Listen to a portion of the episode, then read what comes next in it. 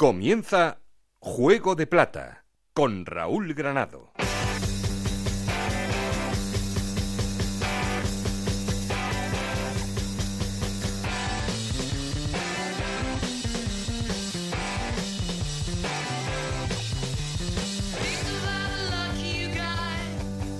¿Qué tal? Muy buenas, bienvenidos a Juego de Plata, el podcast de Onda Cero en el que os contamos todo lo que pasa en Segunda División.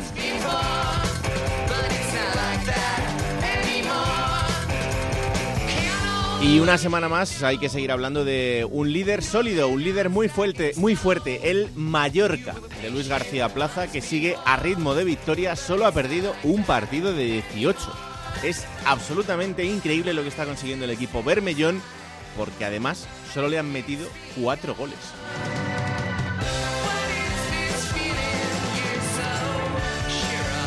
Más mérito todavía tiene que aún siga sacándole dos puntos al Real Club Deportivo Español, al todopoderoso equipo Perico, que también va a ritmo de victoria. Este fin de semana volvía a ganar igual que el Almería, porque el equipo de Turquía, el Seik, ya es el que le va a pelear a Español y Mallorca esa primera, segunda y tercera posición.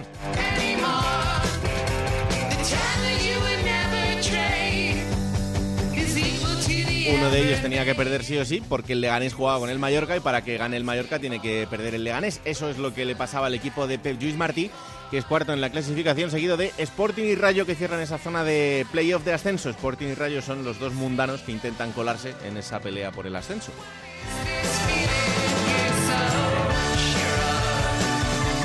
Y por abajo el panorama es muy parecido al de las semanas anteriores. Tenerife, Alcorcón, Zaragoza y Albacete son los que están metidos en ese jaleo del descenso a Segunda División B. Una semana que nos deja además la destitución, bueno, destitución, el cese de Iván Martínez como técnico del primer equipo porque vuelve a ser técnico del filial y por tanto no ha sido despedido del Zaragoza. Le sustituye en el cargo Juan Ignacio Martínez, Jim, aquel que entrenó una vez en España, porque desde el 2015 no lo hace. Ya sabéis que queremos seguir en contacto con vosotros y para eso tenemos un perfil de Twitter que es arroba juego de plata y un correo electrónico juego de plata arroba gmail.com. Aquí conmigo está el auténtico cerebro de este programa, Alberto Fernández, con Ana Rodríguez en la producción, con Nacho García los mandos técnicos. No estoy solo porque... Esto es Juego de Plata, el podcast de Onda Cero en el que te contamos todo lo que pasa en Segunda División.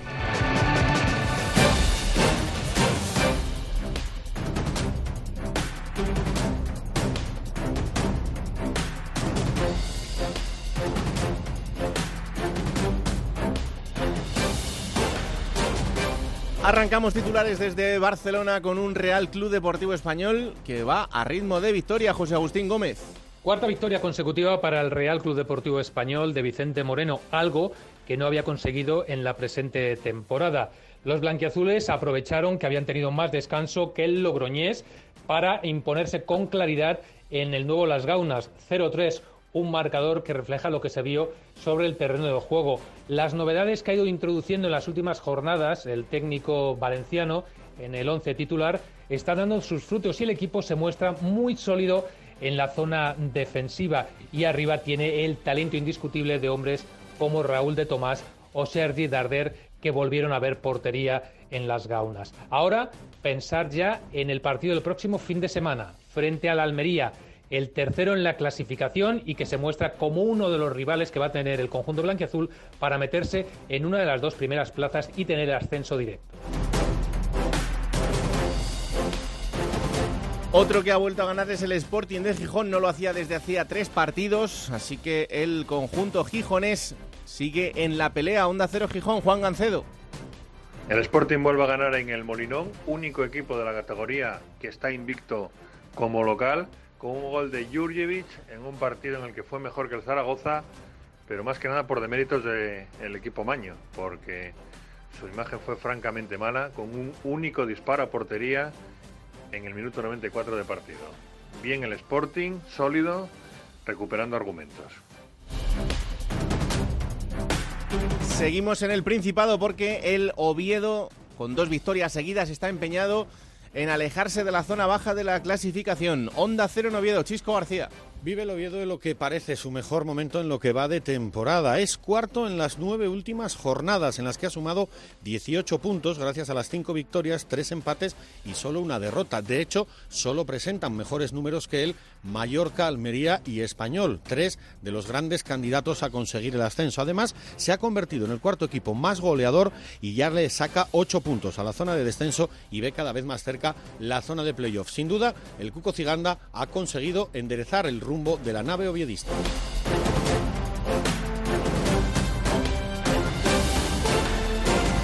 Y saltan las alarmas en Logroño, porque el Logroñés lleva cinco derrotas consecutivas. El conjunto de Logroño que se empieza a asomar al balcón del descenso. Julio Carpintero.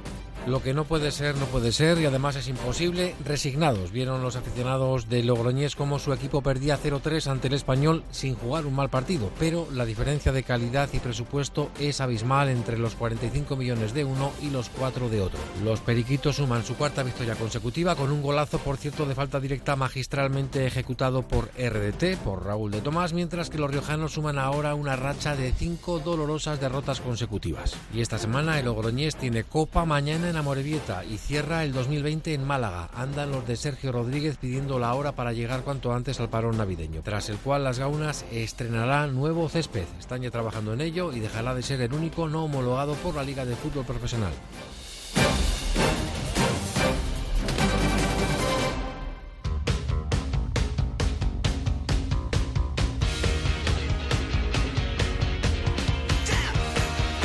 Aquí los titulares, vamos a poner en orden resultados y clasificación. Ana Rodríguez, ¿qué tal? Muy buenas. Muy buenas, Raúl. La jornada 18 en segunda división que comenzaba con la victoria del Lugo 1-0 ante la Ponferradina. 4-2 ganaba el Oviedo al Tenerife. 0-1 la victoria del Mallorca ante el Leganés. 3-0 ganaba el Castellón al Albacete. 0-1 victoria del Mirandés ante el Fuenlabrada. 0-3 ganaba el Español al Logroñés. 3-1 la victoria del Almería ante el Málaga. Empate a 0 entre Las Palmas y Alcorcón. 1-2 remontada del Sabadell ante el Cartagena. 1-0 ganaba el Sporting al Zaragoza. Y empate a 0 en el último partido ante el Girona y el Rayo Vallecano. Con estos resultados y ya con todos los equipos eh, con igualdad de partidos, con esos 18 partidos, el Mallorca es líder con 41 puntos, segundo es el Español con 39, los dos en esos puestos de ascenso directo, Almería con 38, Leganés con 32, Sporting de Gijón con 31 y Rayo Vallecano con 28 puntos jugarían los playoffs por el ascenso. Séptimo es el Girona también con 28 puntos, octavo el Mirandés con 27, que son los mismos puntos que tiene la Ponferradina.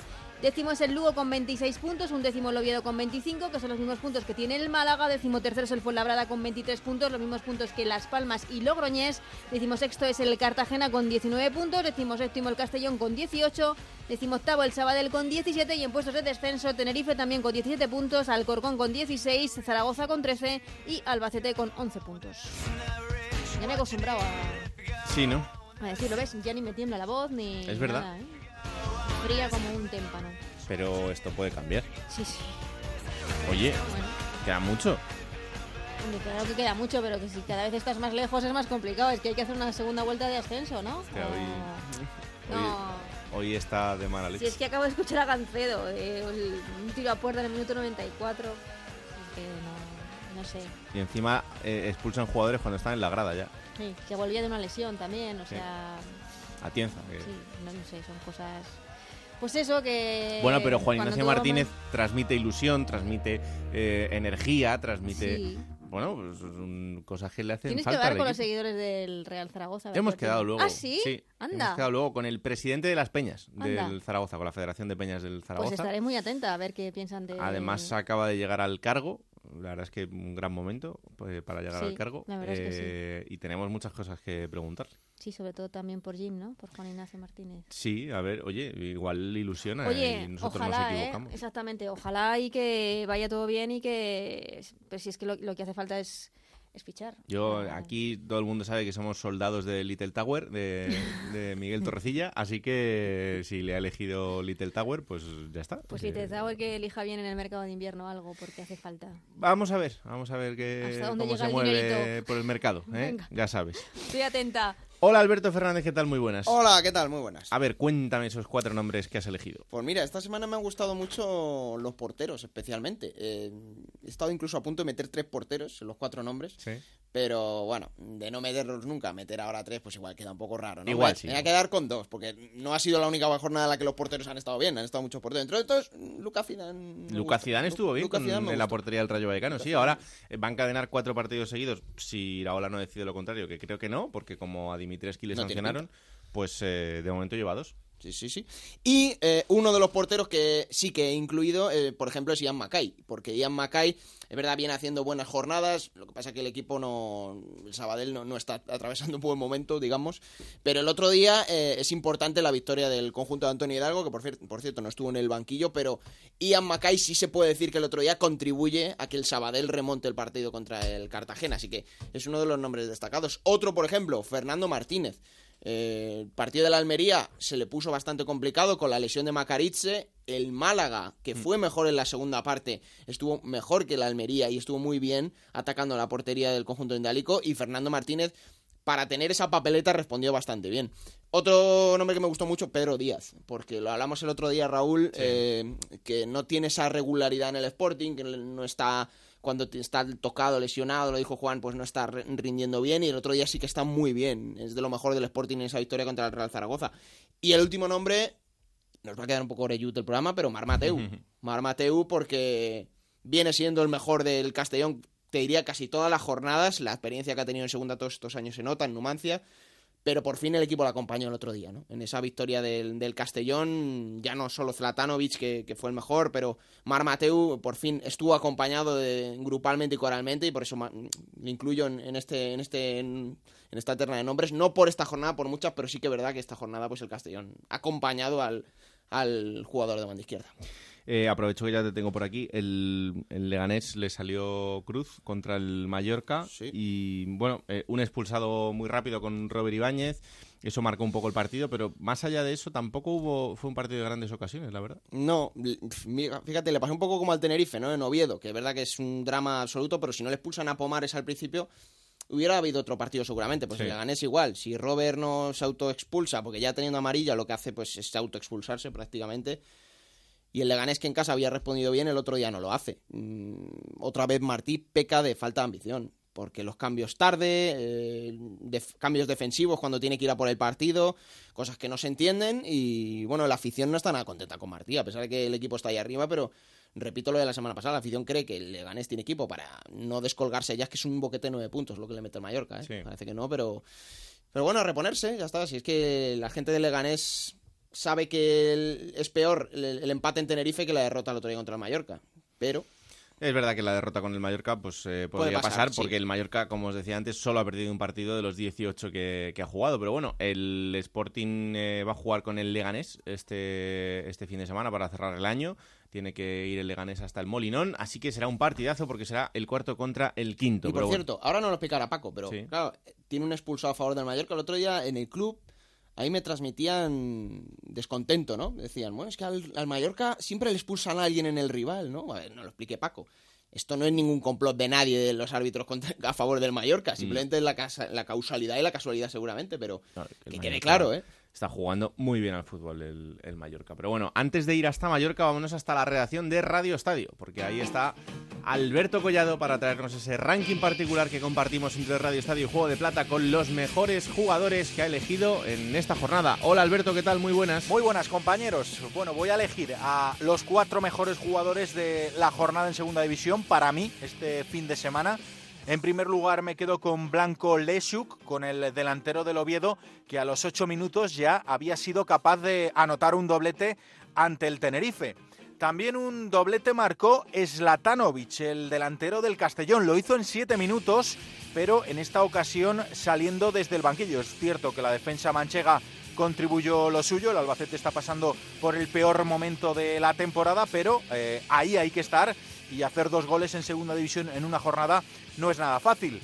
Uno solo anotó en día Y, pero qué gol con pared incluida dentro del área y para eh, significar una victoria en el campo del Leganés, el mejor equipo hasta ese momento como local de la segunda división. Y bueno, ese Golden Diallé del futbolista cedido por el Getafe sirvió para hacer más líder al Mallorca, en el que están eh, destacando varios jugadores y en Diallé es uno de ellos. Y por último me voy a quedar con un portero, con Alex Domínguez, que está respondiendo a la confianza de Pepe Mel con paradas. Y vaya paradas, este fin de semana paraba un penalti a Ernesto Gómez del Alcorcón y hacía varias intervenciones de mucho mérito para rescatar un punto para su equipo, para Las Palmas. Así que me quedo con esos cuatro hombres y nombres. Blanco Lesiuk, Slatanovic, Endiaye y Alex Domínguez.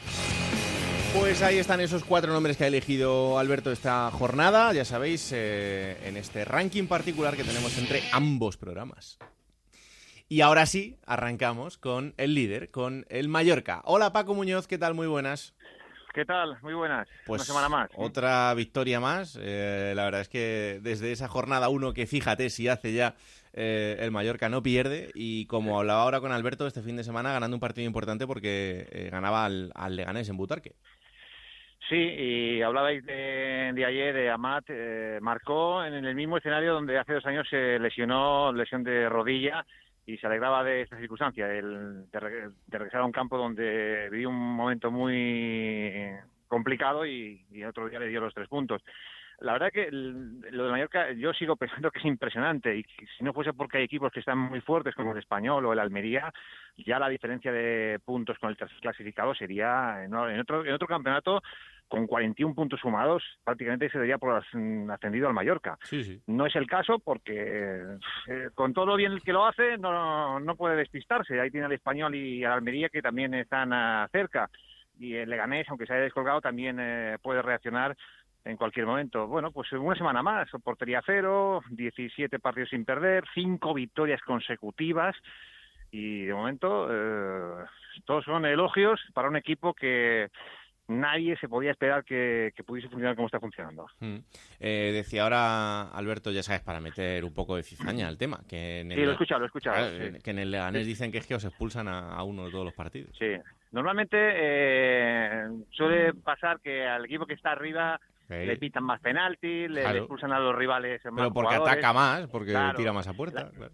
que, mira, si, si buscamos la estadística de penaltis eh, señalados en contra del Mallorca la pasada temporada cuando está en primera, será de los que más eh, penaltis él recibía. A ver, mm, el penalti y la expulsión del día del Logroñés, mm, con un balón que toca eh, en línea de gol el defensa, es claro, el- la expulsión, bueno, eh, todo se puede cuestionar, pero creo que sería injusto y ahí los entrenadores deberían ser los primeros en eh, reivindicarlo, quitarle mérito a los equipos cuando lo hacen bien. Yo creo que Pello y Martí, por ejemplo, si hubiese dicho que no se le puede quitar mérito al Mallorca por la expulsión, pues eh, ganaría mucha más credibilidad, porque luego le puede pasar a él en, algún momento de la temporada. Otra cosa es que sea una injusticia, que tú digas esto aquí se han equivocado, pero ahora con el VAR difícilmente hay gran, grandes errores, ¿no? No, o sea, que se le puede quitar méritos al propio Martí. Sí, yo precisamente lo decía porque, claro, después de partidos del club te transmiten, no, es que mirad los números del español, ocho expulsados a favor, seis penaltis eh, a su favor, que sí, pero que, que el partido que hace Martí es malo desde el banquillo. Sí, no, pero es que el, Entonces, el lo propio... podía haber empatado también con un penalti, aunque fuera injusto, ¿eh? que no lo es. Pero un penalti injusto, una roja injusta, lo podía haber empatado también. Entonces, bueno. No, es, verdad que al Mallorca este año le sale todo. Es decir, los equipos en un momento dado se quedan con 10 o le pitan, eh, bueno, en Cartagena, hablo de memoria, creo que fueron dos penaltis a favor. Pero si todo está saliendo, el día de Logroñés, el minuto 3 se expulsan a un futbolista.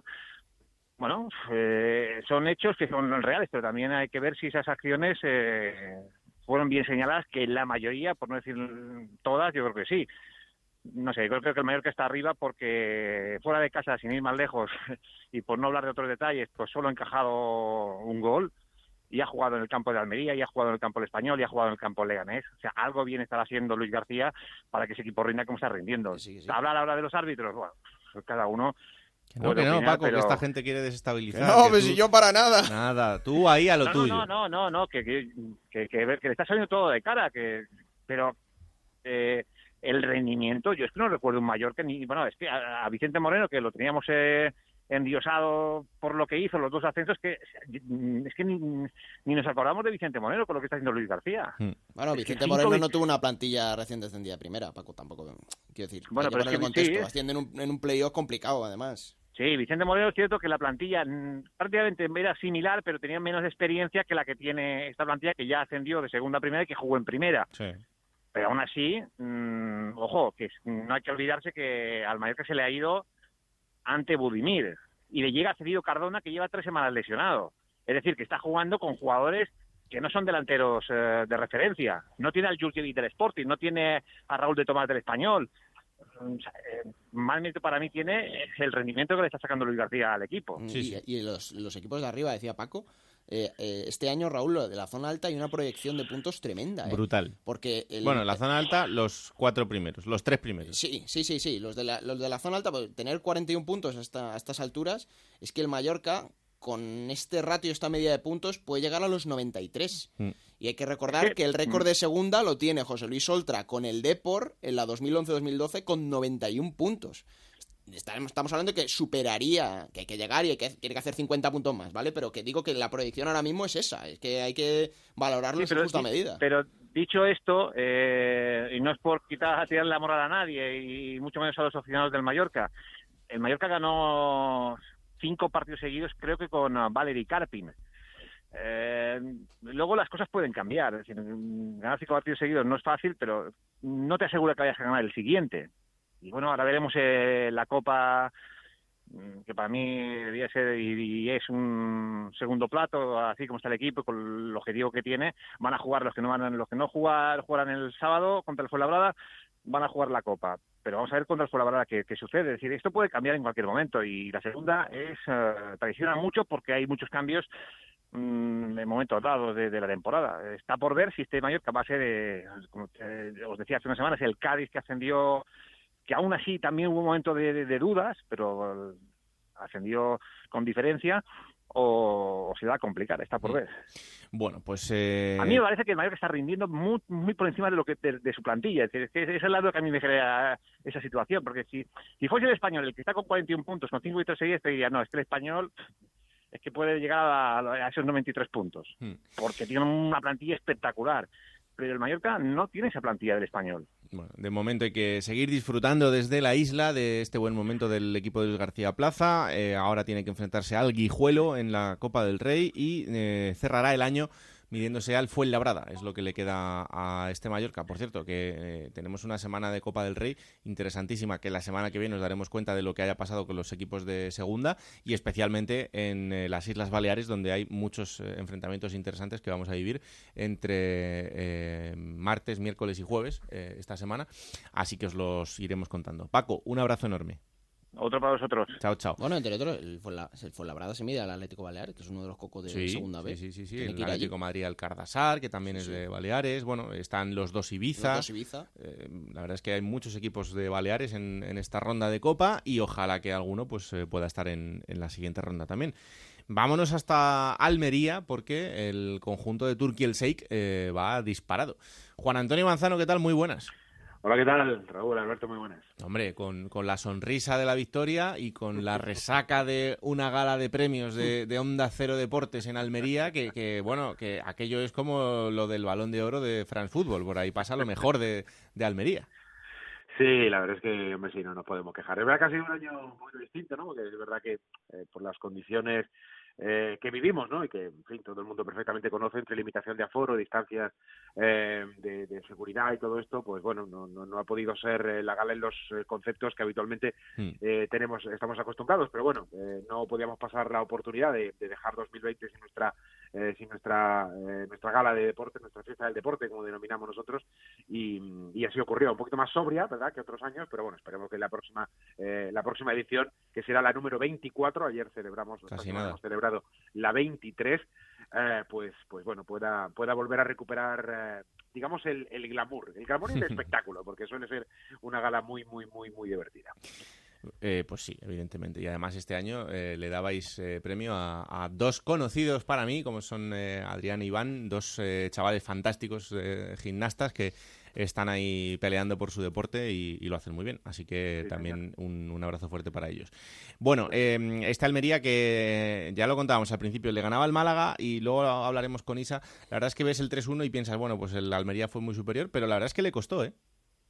Sí, le costó, le, le costó, le costó bastante. Fue un partido, un partido muy, muy interesante, eh, donde eh, eh, yo creo que en líneas generales podríamos decir que el, que el Málaga eh, estuvo, digamos, a un nivel global eh, por encima de la Almería. Lo que ocurre es que el conjunto rojiblanco tiene una plantilla absolutamente monumental y, y, a poquito que esté mínimamente ordenado, aunque no sea brillante y aunque no esté, bueno, pues conectado como, como en otros partidos, pues al final, pues pequeños detalles no consiguen eh, desequilibrar el partido. Primero volvió a marcar Sadik, que lleva tres partidos consecutivos marcando, ya ha pasado de de agachar la cabeza cuando anotaba goles, allá celebrarlos y hacerse, pues eso, tirarlos al suelo, al césped, a la hierba. De hecho, ha habido un montaje, eh, no sé si lo habéis visto, pero en la celebración del gol del otro día hay un gesto así desde el suelo, que, que estira un poco el brazo derecho hacia adelante, y han aprovechado ese gesto para ponerle una muleta delante, ¿no? Y entonces parece que está dando un pase, ¿verdad? Un pase de pecho, un, un, un gesto muy, muy torero. Pero es verdad, ¿no? Eh, el Málaga consiguió empatar la contienda antes del descanso y luego en la segunda parte, pues eso, con, con un par de detalles, el equipo rojiblanco volteaba el marcador y, y le daba una victoria, como decíais antes, ¿no? Con, con Paco. Eh, es que 38, 39, 41 puntos es brutal, ¿no? Los mm. resultados que están consiguiendo esos tres equipos que ahora mismo están en cabeza de la tabla. Ojito a ese español Almería el fin de semana, ¿eh? Sí, sí, sí, sí. Ahí, bueno, eh, el, claro, yo te hablo desde el punto de vista de la Almería. La Almería espera eh, eh, conseguir un buen resultado, evidentemente debería ser victoria, en Cornella y acabar 2020 en puestos de ascenso directo.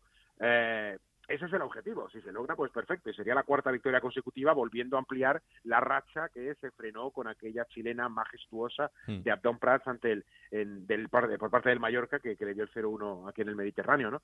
Pero, pero bueno, sí que hay muchísimas ganas, ¿no? De que ese partido se dispute. Ya, eh, eh, ya no vamos a volver a ver las rotaciones, ¿eh? De, de este periodo entre partidos miércoles y domingo, puesto que ese era el motivo por el que el técnico hacía dos once completamente distintos. El otro día con Antonio Esteban decía, bueno, sale lesionado Macariche y entra el portero suplente. Bueno, en realidad no, porque yo no sé ahora mismo de los 22, 23, igual hasta 24 futbolistas, eh, son todos titulares en función de, de, de, los parámetros un poco del calendario o de, o de cada partido. Pero bueno, ya con, con, este calendario más regularizado, puesto que en Copa del Rey el Almería utilizará pues una alineación copera con las condiciones tan especiales de la Copa, pero a partir de esta semana porque viene ante el español, pues ya sí tendrá alineaciones más convencionales, ¿no? Pero bueno, eh, a ver qué tal será, ¿no? Desde luego hay muchísima ilusión por acabar muy bien el año y superar esos 40, llegar a 41 puntos en caso de victoria este domingo. Pues tiene que medirse primero el Almería al Hospitalet el miércoles en Copa del Rey y después ese partidazo del fin de semana en Cornellá que os contaremos, ese español Almería absolutamente trascendental para los dos equipos, eh, el español para no perder esa segunda posición, el Almería para intentar asaltarla en este final de año. Manzano, un abrazo fuerte como siempre. ¿Me, dejas que te diga una cosa, claro, Raúl? una, última, no tiene nada que ver con el partido, pero sí con, con actualidad eh, general eh, ya no solo del Almería, sino del Real Zaragoza.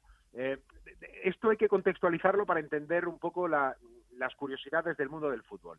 Eh, recordamos que el pasado verano el Almería pretendía a Raúl Guti eh, en una negociación que estuvo muy, muy, muy, muy avanzada, pero bueno, que al final pues eh, se truncó porque había una oferta del Elche, que el chaval quería jugar en primera división y la aceptó. ¿no? En ese recorrido, bueno, pues hubo bastante tira y afloja ¿no? entre el Zaragoza y la Unión Deportiva Almería. Bueno, pues eso quedó ahí y ayer los compañeros del diario de Almería publican una información. Sabéis que el pasado miércoles el Almería jugó contra el Zaragoza, partido aplazado en el estadio de los Juegos del Mediterráneo.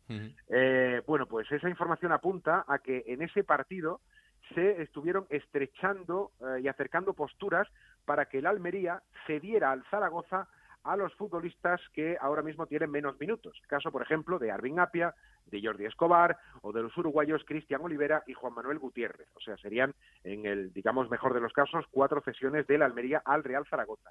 Pero eso que entraría dentro de unos parámetros más o menos normales, la curiosidad no queda ahí sino que, como apunta nuestro compañero Paco Gregorio, repito, del diario de Almería, en esa conversación incluso se habría tanteado la posibilidad, ojo, para que Turquía al Sheikh, a través de alguna de sus empresas, pudiera invertir y adquirir un paquete accionarial del Real Zaragoza.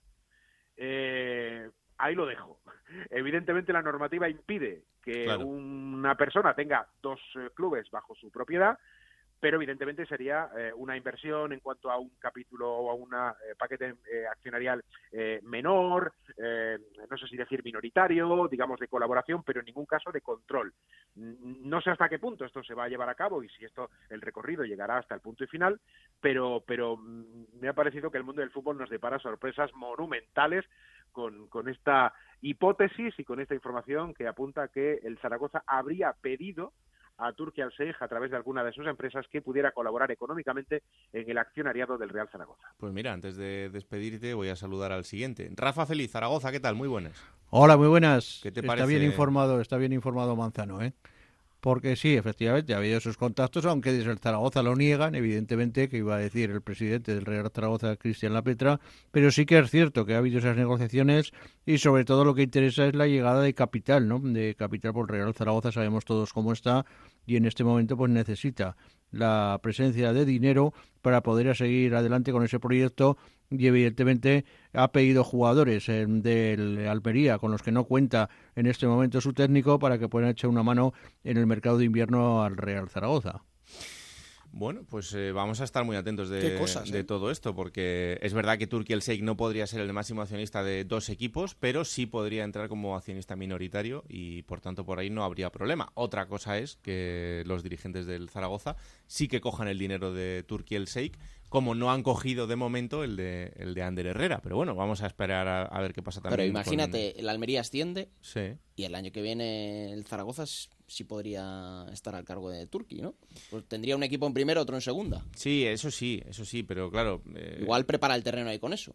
Puede ser, pero vamos, también me cuesta creer que el Zaragoza le vaya a vender el 51% de las acciones que ahora mismo tiene César Alierta junto a su sobrino. O sea que eso sí que me, me costaría eh, que eso se fuese a producir así. Pero bueno, Manzano, eh, gracias como siempre, ¿eh? un abrazo. Venga, un abrazo.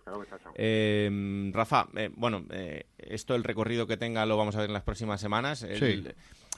ya os hemos contado cómo han sido los pasos que, se han dado en este sentido para intentar obtener un capital que pueda hacer que el equipo, para empezar, tenga un margen más amplio en este mercado de invierno, pero, pero de momento es que no hay no, se está muy por la labor más allá de sí yo recibo el dinero pero aquí no decide nadie nada más que nosotros. Y claro así es bastante complicado porque la gente que pone ese dinero dice sí yo pongo el dinero pero también quiero decidir que para eso que para eso lo pongo evidentemente.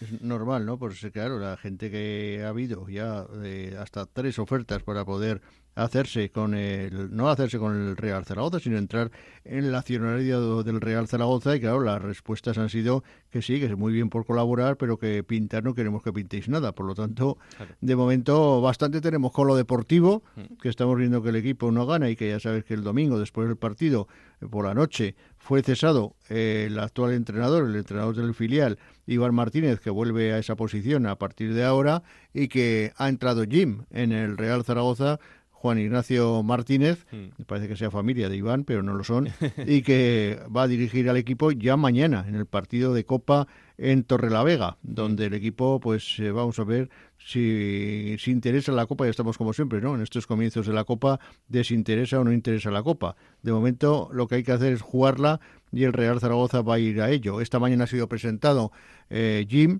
como nuevo entrenador del Real Zaragoza, es el tercero y vamos a ver si no si ya es el último hmm. para el Real Zaragoza, porque dependerá lógicamente como todo en el fútbol, de los resultados. Ojalá que sea así. Iván Martínez eh, deja el equipo con ocho encuentros dirigidos, eh, solo una victoria, eh, siete derrotas. La verdad es que el balance evidentemente no es bueno, pero tampoco se le puede culpar a él porque, porque lo que ha hecho es eh, coger el equipo en un momento bastante delicado para una persona que lleva muchos años en el club, que conoce eh, perfectamente a los jugadores de la cantera y que, bueno, pues ahora hay que desearle toda la suerte en, este nuevo puesto otra vez, que es el que eh, ya ocupaba antes de hacerse cargo del, primer equipo y, ver si lo de Jim ilusiona o no. Mm, la verdad es que los primeros inputs de, de la gente de Zaragoza es que mucho no ilusiona, Rafa. Pues no, la verdad que no, porque aquí claro, eh, la gente está loca con Víctor Fernández y Víctor Fernández ya rechazó la oferta, lógicamente, del Real Zaragoza y por lo tanto la gente pues no, no ha ilusionado a cualquiera que venga ya.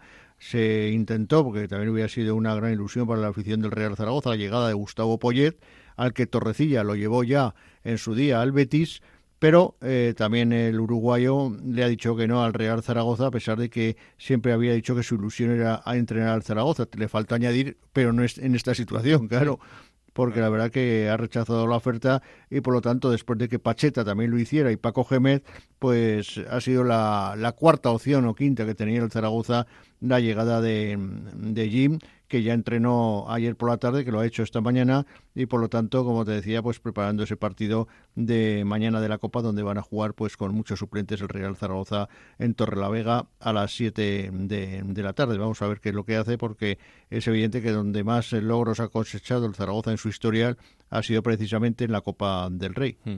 Bueno, pues eh, primero tendrá ese partido y después el fin de semana para cerrar el año en la Romareda Zaragoza-Lugo ese va a ser otra historia. Porque ya otra vez eh, la afición está pidiendo nuevamente manifestarse en la llegada de los jugadores, o sea, aplaudir la llegada de los jugadores y animarles para que saquen adelante el partido, pero volver las protestas a la Romareda el próximo sábado en el partido, como decías, ante el Lugo a las nueve, a las nueve de la noche. Bueno, poco a poco vamos a ver cómo empieza este Zaragoza de Jim y si realmente observamos un, cambio. Rafa, muchas gracias, un abrazo. Un abrazo para todos. No dejamos de hablar del Zaragoza porque tenemos comunicación, como os decíamos en el arranque de este programa, con el presidente de la Federación de Peñas del Real Zaragoza, que es Pablo Palomar. Hola Pablo, ¿qué tal? Muy buenas.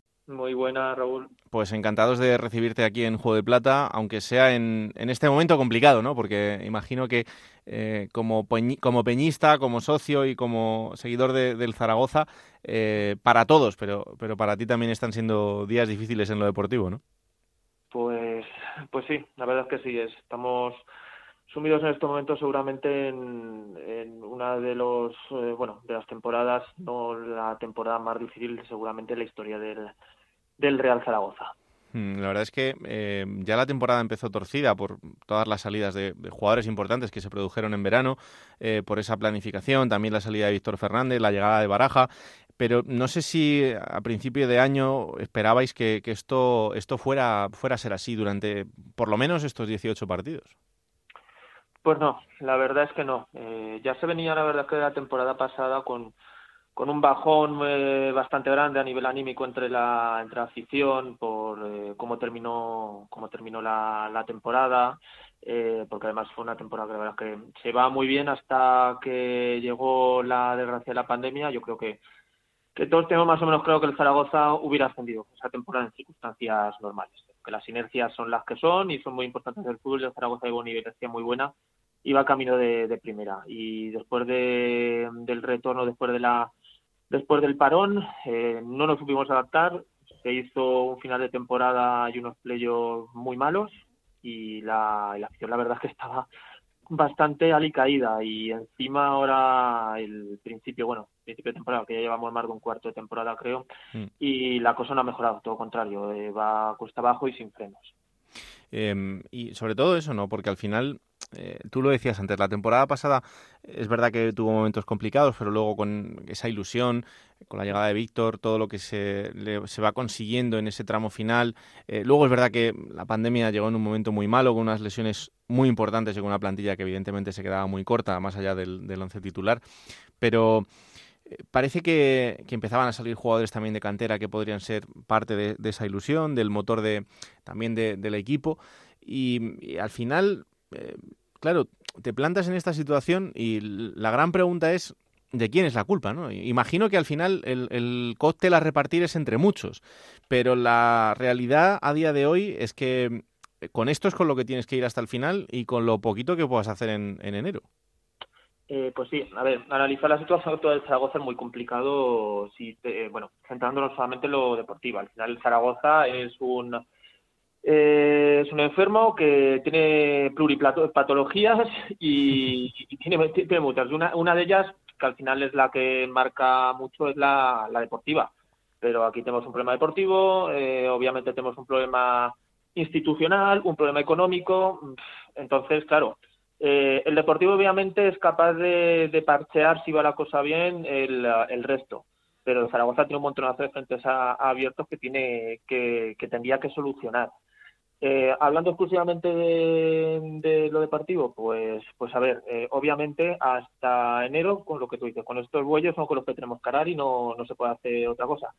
Torrecillo, el nuevo director deportivo, pues va a tener que afinar mucho. Obviamente el presupuesto del Zaragoza es limitado, y va a tener que atinar mucho con los fichajes que se hagan en enero, porque eh, se ha visto que a día de hoy, con lo que hay, aparentemente no, llega. No llega con los jugadores, bien sea por un bloqueo mental, bien sea por un tema de calidad, de estructura de plantilla, pero obviamente con lo que hay no llega. Y eso que, que Iván Martínez, que por desgracia el otro día fue destituido, mm. pues yo creo que consiguió mejorar eh, o darle empaque a este equipo, hacerlo más reconocible con respecto a lo que había conseguido Baraja, pero no llega, no llega, está claro, con estos partidos no nos ha llegado con, lo que tenemos para, para, ser competitivos en esta segunda división.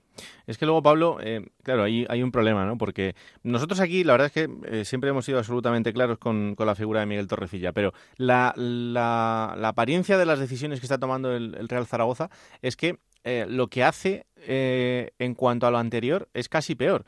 No en el caso ya de Iván Martínez, porque bueno, como tú decías, bueno, pues eh, viene del filial, es una persona que conoce perfectamente a los jugadores de, de la cantera, que podría incluso darle bueno, pues quizá más confianza a este tipo de jugadores para que estén más cómodos. No se le puede juzgar por lo que por lo que ha conseguido en el primer equipo, porque lo que ha hecho es comerse un marrón, por así decirlo. Pero eh, ahora te llega Juan Ignacio Martínez, eh, director deportivo. Después de la figura del Halo, eh, que ha tenido bueno pues sus luces y sus sombras y ha podido equivocarse en alguna decisión, aunque también ha tomado alguna acertada. Y de repente te llega Miguel Torrecilla, con el historial que tiene en el Sporting de Gijón, que solo con que hables con la gente que controla un poco el equipo, te pueden contar cuál, cuál ha sido su experiencia en los últimos años allí. Y, ahora Miguel Torrecilla va a, reflotar a este equipo. ¿Cómo? Eh, Juan Ignacio Martínez, desde el 2015 sin entrenar en España, con todos los respetos hacia él. Después entrenando en China y en, y en Kuwait. No sé, parece que son decisiones muy raras. Mm, a ver, yo no, a ver, no, yo no soy quien para. tampoco sabemos cómo, cómo va a salir lo, de Torrecilla. Eh, obviamente, habrá que darle por lo menos un margen de, de confianza a ver cómo lo hacen este mercado de, enero porque bueno yo personalmente no es que conozca mucho su, su trabajo el problema más allá independientemente de, que haya venido Torrecilla ha, eh, venido Jim em, yo creo que más que nada es lo que se está transmitiendo de que no se ve claro el por qué muchas veces están tomando las decisiones, no se ve un patrón claro a la hora de tomar las decisiones. Entonces, esa incertidumbre en cuanto a las decisiones institucionales yo creo que es lo que más eh, nos está cabreando a la, a la afición. Mm, incluso ya, bueno, el tema deportivo obviamente enfada mucho, pero el, el ver que muchas veces no se entiende muy bien las decisiones, tampoco nos explican eh, por qué se ha tomado una decisión u otra, por qué ha venido este director deportivo. Mm, pues bueno, mm, obviamente hay que darle confianza, porque después puede ser que, que Torrecilla la va de, de, maravilla, ojalá, porque lo vamos a necesitar, que, que tenga un acierto prácticamente del, 100%, pero más allá de eso es el, el razonamiento de la toma de decisiones que aquí al final nadie explica el por qué se hacen las cosas o se dejan de hacer. Hmm. Entonces, claro, esa incertidumbre eh, mata mucho, mata mucho a, la afición. Claro.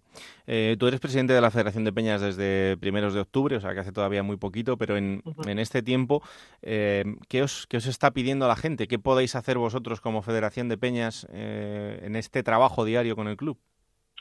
A ver, mm, nuestros movimientos como Federación de Peñas están muy muy restringidos por la situación, obviamente. La razón de ser de, la Federación de Peñas es el fomento del zaragotismo. Nosotros tenemos muchos actos de, de peñas, muchos actos sociales en los cuales se pretende pues, fomentar el zaragotismo, dar a conocer el, zarago, el, zaragotismo por, pues, bueno, por nuestro territorio y, más allá de lo, que es de, lo que es nuestro territorio, porque al fin y al cabo nosotros tenemos peñas en, prácticamente toda España y después a, incluso a nivel internacional son más de 150 peñas, que no está nada mal para, para, el, para el Real Zaragoza. Eh, pero después ya, mm, más allá si me preguntas, digamos, con la interacción con el club, poco te puedo decir porque en hasta este momento no hemos conseguido tener una reunión, estamos en ello, por lo menos para tener un primer contacto con el club. Entonces, en estos momentos, mm, eh, en cuanto a relación, no te puedo decir ni que es buena ni que es mala, ni si se hacen cosas con el club es que en, esto, hasta hoy no nos hemos podido reunir, con lo cual eh, poco te puedo aportar en este sentido. No, es curioso, porque también en esta situación lo normal sería ¿no? que desde el club pues, se pusieran en comunicación con vosotros para ver de qué manera podéis, eh, al final, ser esos transmisores de ilusión ¿no? hacia la gente, que es lo que se necesita también en un momento tan complicado como este. Eh, bueno, lo, intentamos, intentamos dentro de, unos márgenes, pero al final en esta situación el, que tiene que dar, digamos, el primer paso y empezar a transmitir ilusión es el propio club. Sí, sí, por supuesto. El club No, no es capaz, la, afición siempre va a estar ahí, ¿eh? la afición siempre va a estar ahí. Esto es un, un contrato que nadie te obliga a firmar y es en las buenas y en las malas. Y ahora son las malas y ahí estamos para dar el callo obviamente también necesitas un poco de impulso por parte del club y que sepa transmitirlo. Mm. No sé si el club, la verdad, bueno, no sé, mm, yo puedo decir que el club desde un punto de vista no está sabiendo transmitir esa, esa ilusión. Sé que, sé que es difícil intentar transmitir algo de, ilusión en estos momentos, sobre todo cuando lo deportivo está tan, tan mal, pero que tampoco, tampoco se está viendo esa capacidad de enganche por parte del club con, con, la afición. Claro. Em, el otro día contaba José Ramón de la Morena aquí en el, en el Transistor que eh, Ander Herrera ha intentado un acercamiento en, los últimos días en un proyecto en el que iría junto a César Sánchez y que sería eh, bueno pues importante para el futuro inmediato del Real Zaragoza, pero no, no parece que se le haya escuchado mucho. Claro, es que eh, si estás en una situación difícil porque tienes la deuda que tienes, tienes un presupuesto muy ajustado y encima alguien que está dispuesto a poner dinero tampoco se le escucha mucho y alguien que no es cualquiera, que es eh, alguien conocido y tanto y tan querido como es Ander Herrera, pues eh, parece que es como si no quisieras que te ayudasen. Em, ¿Sabes lo que pasa también en esto? Que em, al final eh, está la situación institucional tan, tan deteriorada y es todo tan, tan opaco que ahora llegan tantas informaciones que es que ya no sabes distinguir realidad de ficción, de quién dice verdad, quién dice mentira, quién no sé qué. Están llegando un patiburrillo de, de informaciones que ahora, me refiero, al aficionado nos, vuelve loco. Claro. Eh, y entonces, mm, me refiero, salió del tema de, de Ander, como estás comentando, y, César, pero pero claro, de, repente la afición pues parece que la, gente empezó a hablarlo mucho, de que parecía que iban a entrar, de repente que si no entran, no se sabe tampoco si, bueno, o escuchas informaciones contradictorias de que de que si no era una de que si no era algo algo infirme que sí que sí que sí que lo era que bueno vas escuchando lo, una cosa y la contraria el, el, mismo día al final hay un, un nivel eh, de, opacidad y de desinformación en estos momentos que es que al, final el, el aficionado del Zaragoza no sabe en realidad a qué acogerse y ya casi no sabemos ni eh, distinguir la realidad de la ficción en, mm. en, muchos momentos hoy eh, estaba leyendo por ahí también que si que si quería por parte de un inversor de, países de eh, árabes de, meter dinero. Bueno, se escuchan 100.000 cosas, cada día va surgiendo una cosa diferente. Al final ya digo que hacerse una idea de la situación real del Zaragoza en este momento es prácticamente imposible, por lo menos a nivel institucional.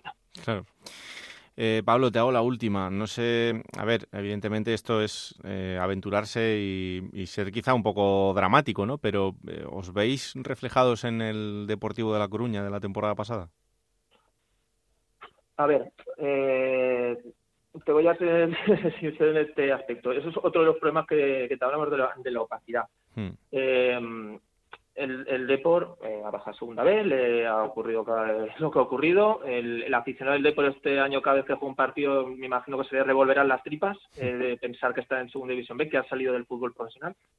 Pero es que nosotros el problema que tenemos el Zaragoza es que en este momento ni siquiera sabemos si el equipo, en el caso hipotético de que al final se pasara la desgracia de que descendiera a segunda división B, si llegaría en realidad a descender o qué pasaría. Eh, es que estamos en, en ese escenario Nadie eh, en estos momentos asegura que el, que el equipo, en caso de, irse al fútbol profesional, sea viable. Mm, ni tampoco te dicen lo contrario. Eh, me refiero, estamos ahí en, un limbo y dices, pues si bajamos, desaparece el equipo. Es que no lo sabemos. No, no lo sabemos. Es que ni siquiera nos podemos ver eh, reflejados mm, totalmente en el, en el deportivo, porque es que igual el equipo desciende y desaparece. No lo sabemos. Es que como nadie la aclara si el equipo es viable fuera del fútbol profesional, si no lo es. Claro.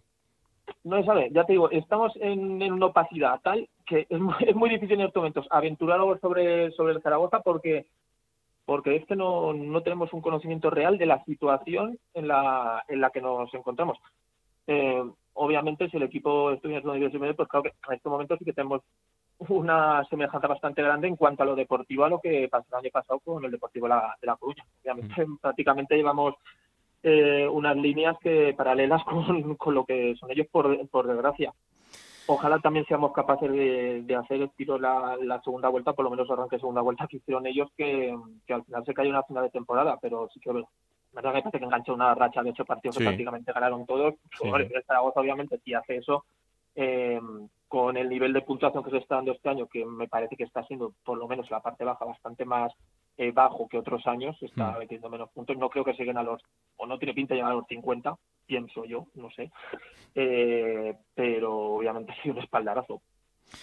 Pues Pablo Palomar, espero llamarte en otro momento de la temporada bastante mejor que en este. En cualquier caso, estaremos muy pendientes de la situación del Zaragoza porque nos preocupa a nosotros también eh, y mucho en este programa. Así que un placer eh, haber compartido estos minutos, que vaya todo bien en estas semanas y ojalá que podamos eh, hablar de otra dinámica muy diferente en los próximos días. Sí, muchas ojalá, gracias. Muchas gracias. Ojalá podamos hablar y tener todos un poco las cosas más claras con respecto a, a nuestro Real Zaragoza. Un abrazo fuerte, Pablo. Un abrazo, hasta luego. Pues lo que decimos, que ojalá que este rumbo del Zaragoza cambie y que los aficionados eh, puedan disfrutar del de, buen hacer del equipo y que se salve la categoría, que es lo que parece ahora mismo eh, primordial, eh, sobre todo con esa reflexión final de, de Pablo.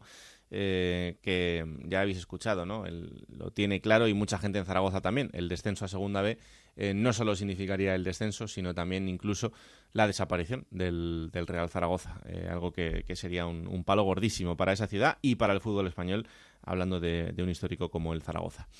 Vámonos hasta Málaga. Allí la verdad es que, bueno, eh, después de dos derrotas la vida se ve un poquito más triste, pero para mí sigue siendo el, el equipo que más mérito tiene de, de, la categoría, sin ningún tipo de duda. Y además siempre es un placer ir a la ciudad bella para saludar a la lideresa Isabel Sánchez. Hola, ¿qué tal? Hola, ¿qué tal Raúl? Muy buenas. ¿Cómo estamos? Pues con una mala noticia, porque sí. si este camino iba a ser complicado, madre mía, la piedra que nos acaban de poner en mitad del camino. ¿eh? Sí, esa lesión de Iván Calero para toda la temporada, la verdad es que es una malísima noticia para el equipo. La acaba de hacer oficial ya el Málaga Club de Fútbol, anunciando que se ha confirmado, pues podríamos decir que el peor escenario que nos podríamos imaginar después de ver el pasado domingo en Almería, ver salir a Iván Calero del terreno de juego. Esguince de grado 2 en el ligamento lateral interno de la rodilla izquierda y una rotura parcial del ligamento cruzado anterior de la misma articulación para que lo entiendan los oyentes, que yo siempre cuando doy los partes médicos, Raúl, mm. digo, bueno, ¿y esto en qué queda? no Pues queda que el jugador se va a perder toda la temporada, que en principio esta misma semana se va a trasladar hasta Madrid para ver y para estudiar allí junto al traumatólogo Manuel Leyes cuál va a ser la mejor, la mejor fórmula para que se pueda recuperar cuanto antes. Lo que sí que habla ya el Málaga es de que va a haber una intervención quirúrgica y que este jueves se va a determinar la fecha prevista. Lo normal en estos casos es que se pase un periodo de entre dos y tres semanas para que primero pueda bajar la inflamación que tiene que tener el jugador ahora mismo en la rodilla, que después se produzca la intervención y como estamos hablando, bueno, pues se va a perder lo que queda de temporada. Un jugador que además, Raúl, para Sergio Pellicer venía siendo un multiusos, porque sí. lo mismo lo veíamos jugando por la banda izquierda que por la derecha. Es el jugador que más minutos llevaba acumulado en este Málaga después de la lesión de, de Scassi, que junto a él venían jugándolo prácticamente todo y es una gran pérdida porque se va un comodín y sobre todo teniendo en cuenta que lo que hemos recordado aquí muchas veces, el Málaga tiene tan solo 18 fichas profesionales mm. y con la de Iván Calero pues se pierde una. Me dirás, ¿esto tiene remedio? ¿Esto tiene reparo? Hmm. ¿Tiene pues o no tiene? El, Sí, pero bueno, tiene la opción de que se pueda llegar a un acuerdo entre el club y el propio jugador que tenía contrato hasta 2023 para que su ficha federativa quede libre y pueda obtener en el mercado de invierno o incluso con algún jugador que, que esté libre, que esté en el paro, claro. se pueda recuperar. Pero ¿qué ocurre? que su contrato sigue estando vinculado con el Málaga y hablamos aquí del límite salarial mm. tan bajito para un Málaga que al tener este contrato todavía dentro de su límite salarial, veremos si es viable. Imagino que lo que queda también por delante para el club, para la entidad, son semanas de diálogo con eh, la liga para hacerles ver de la necesidad que tiene el equipo de poder contar con un nuevo fichaje, con un nuevo jugador que pueda, que pueda suplantar en la medida de lo posible esta ausencia de, de Iván Calero. Pero no va a ser fácil ¿eh? por todos los condicionantes económicos que tiene, que tiene la entidad. Bueno, pues eh, también vamos a estar muy atentos de lo que pase en este sentido para un Málaga que, como decimos, viene de dos derrotas seguidas. Es verdad que la del Cartagena sí que eh, dolió bastante más. La de la Almería, pues podía entrar dentro de lo normal, eh, dada la situación de la Almería, pero como ya hablábamos antes con Manzano, eh, el Málaga se lo puso complicado a la Almería, Isa. Sí, estuvo prácticamente durante una hora de partido, después del 1 a 1 que logró empatar el, el, partido del Málaga con un Joaquín que no sé cómo lo veis vosotros, pero yo creo que es uno de los jugadores más destacados en este mm. Málaga y en esta categoría, en esta división de plata por cómo está demostrando los minutos que está teniendo con el Málaga, cómo los está disfrutando, ese juego vertical, un jugador muy explosivo y con mucha calidad, ¿no? Que lo demostró en, en Almería. Es cierto que son dos derrotas consecutivas, pero es cierto que lo que se ve de este Málaga, lo que expone cada uno de los partidos, gusta y se está demostrando que con el equipo así la permanencia se puede decir que se va logrando poquito a poco y, ¿por qué no?, está invitando a soñar a Málaga y al malaguismo. Bueno, pues lo siguiente para el Málaga será enfrentarse al Coruso el miércoles en la Copa del Rey, el fin de semana para cerrar el año frente al Logroñés en la Rosaleda, así que eh, importante ese partido frente al Logroñés que ahora mismo ocupa la decimoquinta posición. El Málaga es décimo segundo, así que partido trascendental también para evitar eh, acercarte a la zona baja de la clasificación. Isa, un abrazo muy fuerte. Me despido con una buena noticia. Venga la renovación de Ramón Enrique. Hombre, verdad, Ramón Enrique.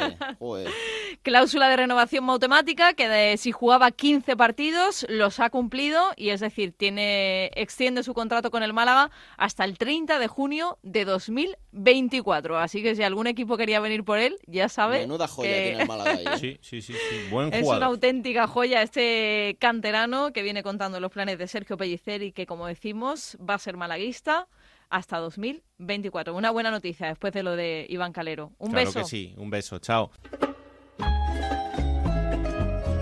Plata o plomo. Soy el fuego que arde tu piel. pues todo tuyo. A ver, ¿por dónde empiezo? ¿Plomo? Plomo, venga.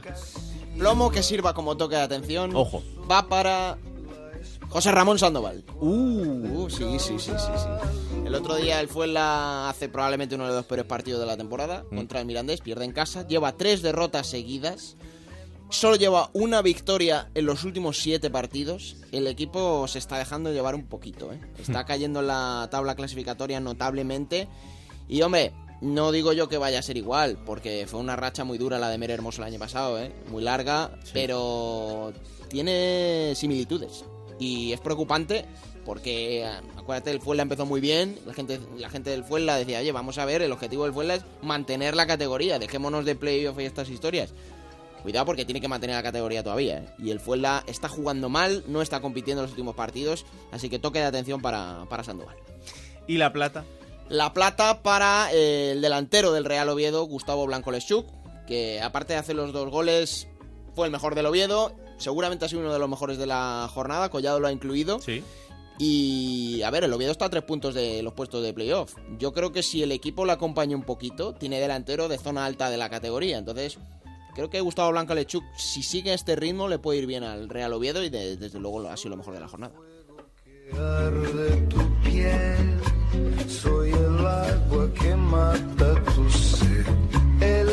Venga, vamos a jugar. En Onda Cero, la Liga Juego de Plata Hamel, el primer campeonato oficial de Juego de Plata en Futmundo.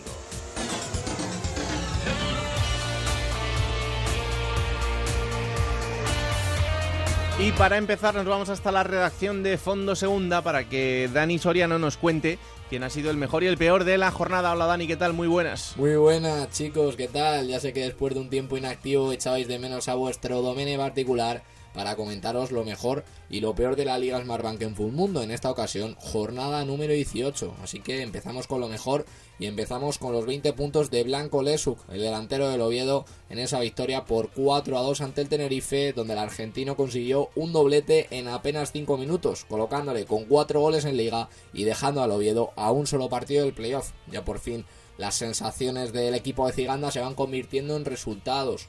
La cara negativa de la jornada, Curro, el futbolista de la Ponferradina, menos 7 puntos para el onubense en esa derrota por 1 a 0 ante el Lugo, expulsado en el minuto 43 tras un codazo a Luis Ruiz en la cara de O'Connor Raiz que poco pudo hacer más que sacarle la roja, que por cierto, dato curioso, el primer expulsado del curso para la Sociedad Deportiva Ponferradina. Dicho esto, ya sabéis chicos, estamos en Twitter, nos podéis dejar en Juego de Plata vuestro mejor y vuestro peor futbolista de la jornada. Se despide el servidor. Un abrazo fuerte. Chao, chao. Un abrazo. Eh, me he abonado a los 48 puntos, ¿eh? Segunda jornada consecutiva que hago 48. Estoy ahí que... Bueno, no está mal, a ver, no está mal, no está mal. No, pero es que me habla con una desgana, con, con una Hombre, desidia de... es que- Piltrafa, has hecho 48 puntos mal. mientras yo hago 70 y tantos. ¡No! Ah, ¡88! bueno, sí. 88 puntazos. ¿Sabes Sí, qué pasa. Raúl? Que la jornada pasada la ganó. No me acuerdo ahora quién la ganó, pero la ganó con 86 puntos. Y yo, claro, voy a mi, a mi equipo de Fundondo, la Liga Juego de Plata, digo, he hecho 88. ¿Es posible que haya ganado la jornada? ¡No! La ha ganado Javier Blanco Díaz con 114 puntazos. Me alegro. Javier Blanco Díaz, que es el líder de la general también, 1426 puntos, es la primera vez que gana la jornada el líder de la general. Seguido, muy de cerquita, con 1377 puntos por Lupa Cup. Claro, Javier Blanco Díaz, hombre, comparte conmigo a Jurjevic y a Raúl de Tomás, que han sido 13 puntos y 14 respectivamente. Pero claro, tiene a Puado que le ha dado 12, Sergi Darder que le ha dado 12, Mar Mateu que le ha dado 15. En fin, es normal que haya ganado porque es, de momento, el que más sabe de fútbol en esta Liga Juego de Plata. Bastante mejor que tú. Un poquito. ¿Quién te ha dicho que no puedes jugar a ser entrenador de la Liga 1-2-3? Con Juego de Plata, Futmundo y Hamel tienes la oportunidad. No pierdas más tiempo. Únete a la Liga Juego de Plata Hamel y juega con nosotros.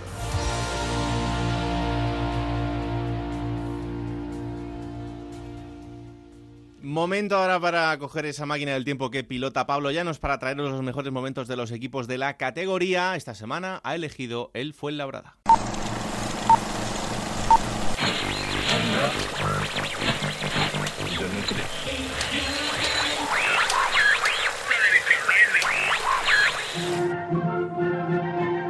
...26 26 de mayo del año 2019 en España. La actualidad pasa por las elecciones municipales, autonómicas y europeas en el mismo día, solo un mes después de las elecciones generales. Fuera de nuestras fronteras, las elecciones europeas, Israel, Brasil y Venezuela centran todas las miradas. Además, Ed Sheeran y Justin Bieber con su I Don't Care son número uno en todas las listas musicales. Sin embargo, en dos ciudades de España la actualidad pasa por otro punto. Para los habitantes de Fuenlabrada y de Huelva, las miradas apuntan hacia el estadio Fernando Torres. Allí, en el sur de Madrid, se enfrentan hoy los equipos Club de Fútbol Fuenlabrada y el Recreativo de Huelva en el partido de ida de la eliminatoria que dejará a uno de los dos equipos en segunda división y aspirando a ser el campeón de segunda B. Los madrileños han quedado campeones de su grupo gracias a la solidez y al esfuerzo de un equipo que trabaja muchísimo y al que Meré ha impuesto su sello personal con ese trabajo constante. Enfrente el Recreativo de Huelva de Salmerón, que ha quedado primero de su grupo también y que tiene una oportunidad de oro de devolver al Recreativo al lugar que le pertenece en la división de plata. Meré salía con Fuenlabrada que va a iniciar el partido con estos 11 jugadores. En portería, Piel Rivas. Lateral derecho, Miquel Iribas. Centrales, David Prieto y Juan Mamarrero. Lateral izquierdo, Glauder. Dentro del campo, llevando la manija del conjunto azulón. Lavería y Cristóbal. En el ataque, banda derecha para Hugo Fraile. Banda izquierda para José Fran. De enganche, Randy Enteca. En punta de ataque, el peruano Jason. En el banquillo, junto al técnico extremeño estarán Jaume Sobregrau. Ander como portero suplente. Marcos Cullón. Carlos Caballero, Javi Gómez, Héctor y Borja Lázaro. y Salmerón con Ahí está la alineación del Recreativo de Huelva. En portería Mar Martínez, línea de 5 en defensa, con Diego Jiménez como lateral derecho, Israel Puerto, Jesús Valentín e Iván González como centrales, Pablo Andrade, el brasileño como lateral izquierdo, centro del campo, llevando la manija, Tropi, ex del Alcorcón y Fernando Llorente, en ataque en la derecha va a estar Iago Díaz, en la izquierda Aquiles, punta de ataque para Cayetano Calle, el futbolista de Isla Cristina, el urubense, el máximo goleador de este equipo de José María Salmerón. La primera parte era una muestra de lo que ambos equipos habían hecho aquella temporada. Ninguno de los dos quería asumir riesgos y el partido llegó igualado al descanso. 15 minutos después de la reanudación, ese balón le va a caer ahí dentro del área a Miquel. El centro de Miquel, el balón. ¡Gol! ¡Gol! ¡Gol! ¡Gol! ¡Gol! ¡Gol! ¡Gol! ¡Gol! ¡Gol! ¡Gol!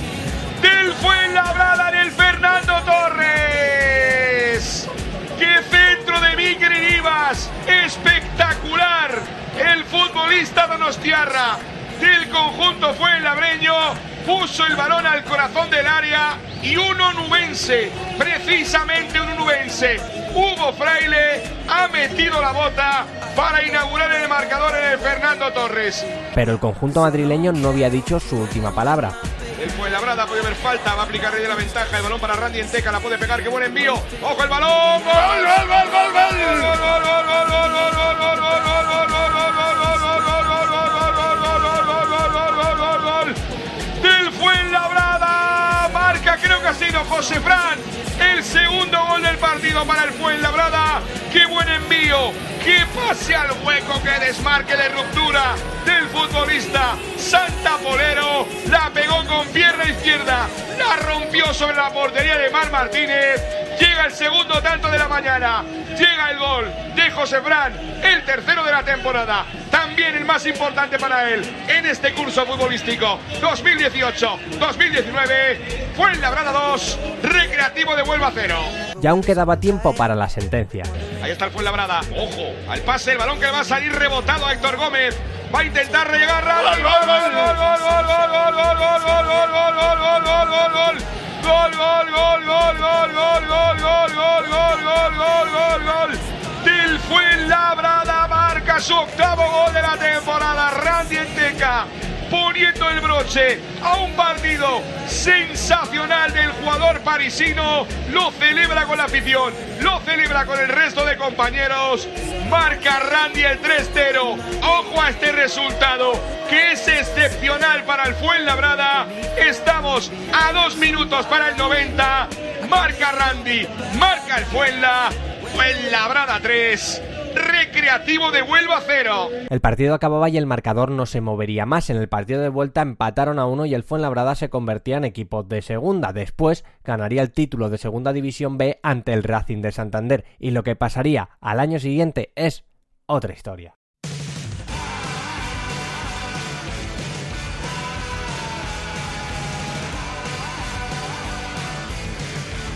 Vamos con la próxima jornada, será la última de este aciago 2020 y será la 19, Alberto. que va a comenzar el viernes en el Toralín. Duelo de equipos hermanados como la Ponferradina, el Real Oviedo, a las 7 de la tarde. Para el sábado a las 4, Sabadell Castellón, a las 6 y cuarto, el Real Club Deportivo Mallorca recibe al Fuenlabrada y a las 9 la Romareda, el Zaragoza recibirá al Club Deportivo Lugo. Para el domingo a las 2 de la tarde, Alcorcón Cartagena, a las 4 el Español Almería, partidazo. A las 6 y cuarto en Vallecas el Rayo recibe a la Unión Deportiva Las Palmas y a las 8 y media habrá un Málaga Unión Deportiva Logroños. Para el lunes, tres encuentros más a las 7 de la tarde en Andúba, Mirandes, Albacete, a las 9 Sporting de Gijón Leganés, cerrará la jornada a las 9 y media en el Eliodoro Rodríguez López Club Deportivo Tenerife Girona. Pues esto pasará el fin de semana, os lo contaremos en Radio Estadio el domingo en el Transistor y aquí estaremos el martes que viene. Está cayendo, el martes que viene es 22 de diciembre. Vamos a estar aquí, ¿no? Mm, vaya, vaya, Vamos va a caer el gordo. Bueno, pues estaremos salvo que a Anita le toque la lotería y entonces decida que no Y viene. compre el Zaragoza. Si, no viene Ana y compra el Zaragoza, bueno, Claro, cuidado. Igual le, le adelanta por la derecha a Turki y compra el Zaragoza, Oh, Ana. Está recibiendo grandes presiones familiares para comprar el Zaragoza, ¿eh? Bueno, bueno, bueno, bueno. Al menos una parte del accionariado. Yo no sé hasta dónde llegará, pero cuidado que Anita es capaz de todo. Cuando se pone y encima hoy ha venido así un poco revirada, madre mía. Hasta aquí Juego de Plata, disponible cada martes a partir de las 5 de la tarde en Onda 0.es para que os lo descarguéis, lo compartáis y le digáis a todo el mundo que existe este bendito programa que hacemos con tanto cariño. Que la radio os acompañe. Chao.